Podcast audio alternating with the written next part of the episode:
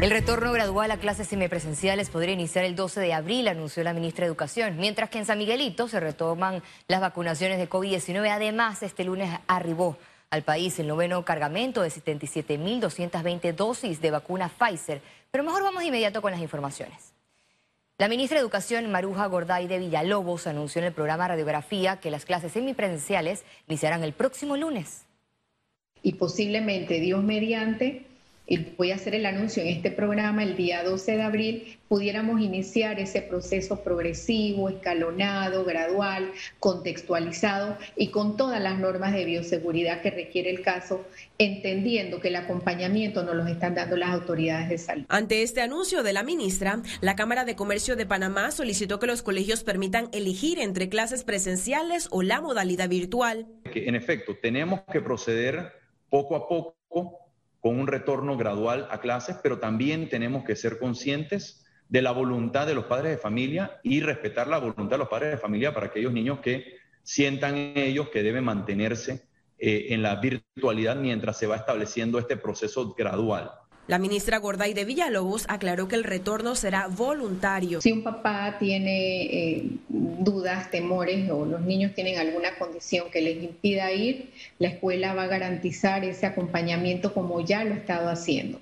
Creo que eso es también importante eh, tenerlo claro y que no sientan hoy una presión. También se refirió al uso de uniformes. Que no es de obligatoriedad llevar un uniforme, entendiendo, como tú muy bien lo has dicho, que ha habido eh, una crisis eh, económica severa. Ciara Morris, Econews.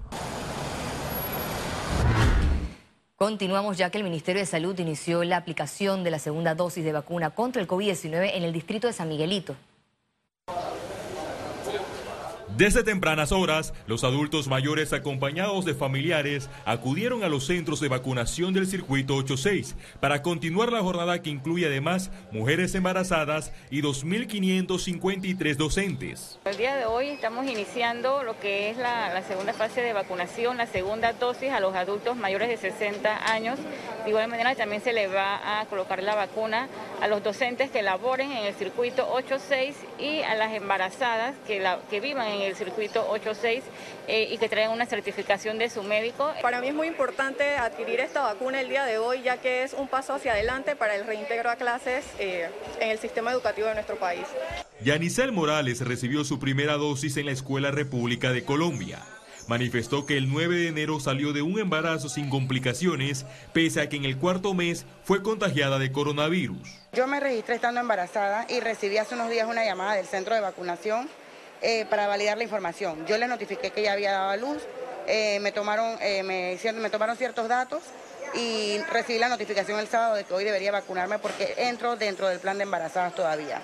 El plan de inmunización contempla que más de 50 mil personas reciban la segunda dosis de Pfizer. La Junta Comunal y la Alcaldía de San Miguelito, todos están trabajando muy fuerte, muy coordinadamente, están buscando a los pacientes a los que se van a vacunar a sus casas, a los que no pueden movilizarse, tienen busitos. Paralelo a la vacunación, el Ministerio de Salud confirmó que en San Miguelito hay casos reportados de la variante brasileña P2. Ya eso se hizo la trazabilidad, ya tenemos estos casos están aislados, la verdad que fue una, una casa, una familia y no hemos tenido más de que se haya propagado en el sitio de San Miguelito. Así que eh, saltó inmediatamente el equipo de trazabilidad y fueron aislados, y eh, colocados en cuarentena inmediatamente esas personas. El calendario va desde el 5 al 9 de abril en el circuito 86 de San Miguelito. 7 de abril en el circuito 810 que comprende la 24 de diciembre, Las Garzas, Las Mañanitas, Pacora, Pedregal, San Martín y Tocumen. Para el 7 de abril también está el circuito 81 en Arraiján. Y desde el 12 de abril, el circuito 88 de Don Bosco, Juan Díaz, Parque Lefebre, Río Abajo y San Francisco. Los adultos mayores que no recibieron la primera dosis deberán agendar una cita para ser inmunizados en el autorrápido ubicado en la ciudad deportiva Irving Saladino. Félix Antonio Chávez, Econius. Panamá recibe el noveno lote de vacunas contra el COVID-19, son 77.220 dosis de Pfizer. Con este lote ya suman 530.010 dosis de vacunas que han llegado a Panamá para reforzar el proceso de vacunación que se retomó este lunes 5 de abril. Estamos muy complacidos de recibir 77.200 dosis que vienen para eh, la segunda, el segundo lote, segundo trimestre. Ya hoy empezamos la vacunación en el circuito 86 para todos los adultos mayores que han recibido su primera dosis, pero también para los eh, docentes que van a recibir su primera dosis y que sean docentes que trabajen en el distrito de San Miguelito. Continuamos en temas de salud, ya que autoridades sanitarias realizan simulacro de vacunación en el circuito 810. Son 15 puntos de vacunación instalados en este circuito que iniciarán proceso de vacunación el miércoles 7 de abril. Se espera vacunar más de 30.000 adultos mayores de 60 años.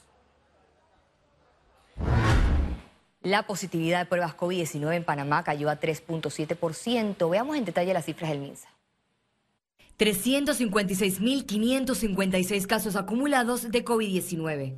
179 sumaron nuevos contagios por coronavirus. 497 pacientes se encuentran hospitalizados, 72 en cuidados intensivos y 425 en sala. En cuanto a los pacientes recuperados clínicamente, tenemos un reporte de 345.719. Panamá sumó un total de 6.138 fallecidos, de los cuales Dos se registraron en las últimas 24 horas. La Embajada de China donó a Panamá cuatro hospitales campaña y 60 camas plegables para reforzar la lucha contra el COVID-19. Durante el acto realizado en la sede del MINSA, el presidente Laurentino Cortizo expresó su agradecimiento a la República Popular de China por las continuas muestras de solidaridad recibidas durante este periodo. Los, los implementos servirán para reforzar la capacidad hospitalaria. Este lunes comienza a regir la flexibilización de la medida de toque de queda y el acceso a playas. A continuación los detalles. El nuevo horario de toque de queda aplicará en toda la República de Panamá. Según el decreto ejecutivo número 261, quedó establecido desde las 11 de la noche hasta las 4 de la madrugada de lunes a domingo, con excepción de los días de cuarentena total dispuestos por el órgano ejecutivo en algunas áreas. Además, el documento señala que se podrá acceder a las playas, ríos y balnearios públicos de lunes a domingo en horario de 6 de la mañana a 6 de la tarde. De igual forma, establece la operación de comercios autorizados hasta las 10 de la noche. Esta decisión del Ejecutivo surgió luego de que los dueños de restaurantes y bares solicitaron ampliar el horario de atención para beneficiar la reactivación. Ciara Morris, Econews. El diputado del PRD y presidente de la Comisión de Presupuesto, Benicio Robinson, confirmó que tiene intenciones de presidir la Asamblea Nacional. Si hay alguien aquí que tendría que ser merecedor de ser presidente de la Asamblea, soy yo. Porque me he ganado siete periodos. ¿Y quién aquí de los diputados tiene siete periodos? Y no ha sido presidente de la Asamblea. A menos de 30 días para finalizar el periodo de sesiones ordinarias, el diputado de Bocas del Toro, Benicio Robinson, dejó claro que no descarta lanzar su candidatura para la renovación de la Junta Directiva del órgano legislativo. Y los medios le hacen mucho daño a Benicio Robinson solamente por saber que Benicio Robinson aspira. No sé cómo le va a hacer a los medios cuando Benicio diga que quiere ser presidente de la República se van a desmayar unos pocos. Las declaraciones de Robinson generaron reacciones de las bancadas opositoras. Lo que yo no creo es que aquellas personas que tienen bastante tiempo aquí y que son parte de los que no quieren que las cosas cambien, sean esos cambios. La bancada, este diputado, no va a votar por nadie, por nadie, lo repito, que no se comprometa finalmente lo que este presidente nos ha incumplido. Las negociaciones en el Pleno apenas inician. Fuentes del legislativo confirmaron a este medio que más de cinco perredistas buscan ocupar el cargo. Hasta el momento yo he visto los toros desde la barrera. Gracias a Dios he podido ganar una experiencia en la vicepresidencia.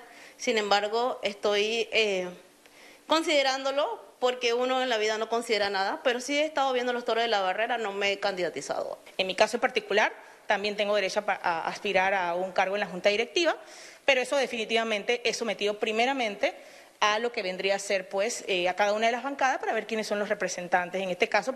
En el Parlamento, el actual presidente Marcos Castillero también aspira a la reelección, pese a no contar en esta ocasión con el visto bueno de la mayoría de sus colegas del PRD. Félix Antonio Chávez, Econius. Economía. La Cámara de Turismo de Panamá y la Asociación Panameña de Hoteles reportaron pérdidas por las restricciones de acceso de turistas al país. El decreto ejecutivo 260 que establece medidas para ingresar a Panamá a personas provenientes de Sudamérica generó rechazo y molestia del sector turismo. Señalan que provocó cancelaciones de reservas y una mala imagen de Panamá ante el turista.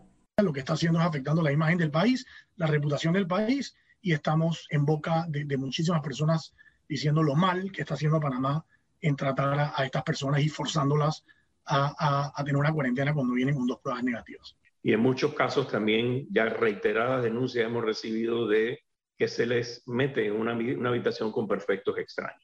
Manda eh, un mensaje de que Panamá no quiere a los extranjeros, manda un mensaje de que la industria turística mejor es que cierre sus puertas de forma definitiva Advierten que si se espera que el turismo sea un catalizador de la economía de Panamá, no se puede seguir en la aplicación de restricciones adversas. En este momento estamos con un tercio de los hoteles parcialmente abiertos, muy concentrados en el interior, pero esos hoteles que están abiertos tienen una ocupación muy baja, del orden del 10-15%. Y eso es así porque el turismo interno es solamente el 15% del turismo. Panamá necesita eh, hacer honor a su vocación de país de tránsito y de, eh, destino internacional. Ninguna estrategia que, que se dé en estos momentos va a ser efectiva. Con este tipo de medidas que tenemos y lo que está pasando en Panamá, el daño reputacional del país, por más campañas publicitarias que te traten de llevar, todo esto va, va, va a echar por tierra y la inversión que se está dando no va a funcionar. El gremio informó que Panamá cerró su primer trimestre del año, considerado como la temporada alta, con un lento movimiento de reactivación. Ciara Morris, Econews. Al regreso, internacionales. Quédese con nosotros.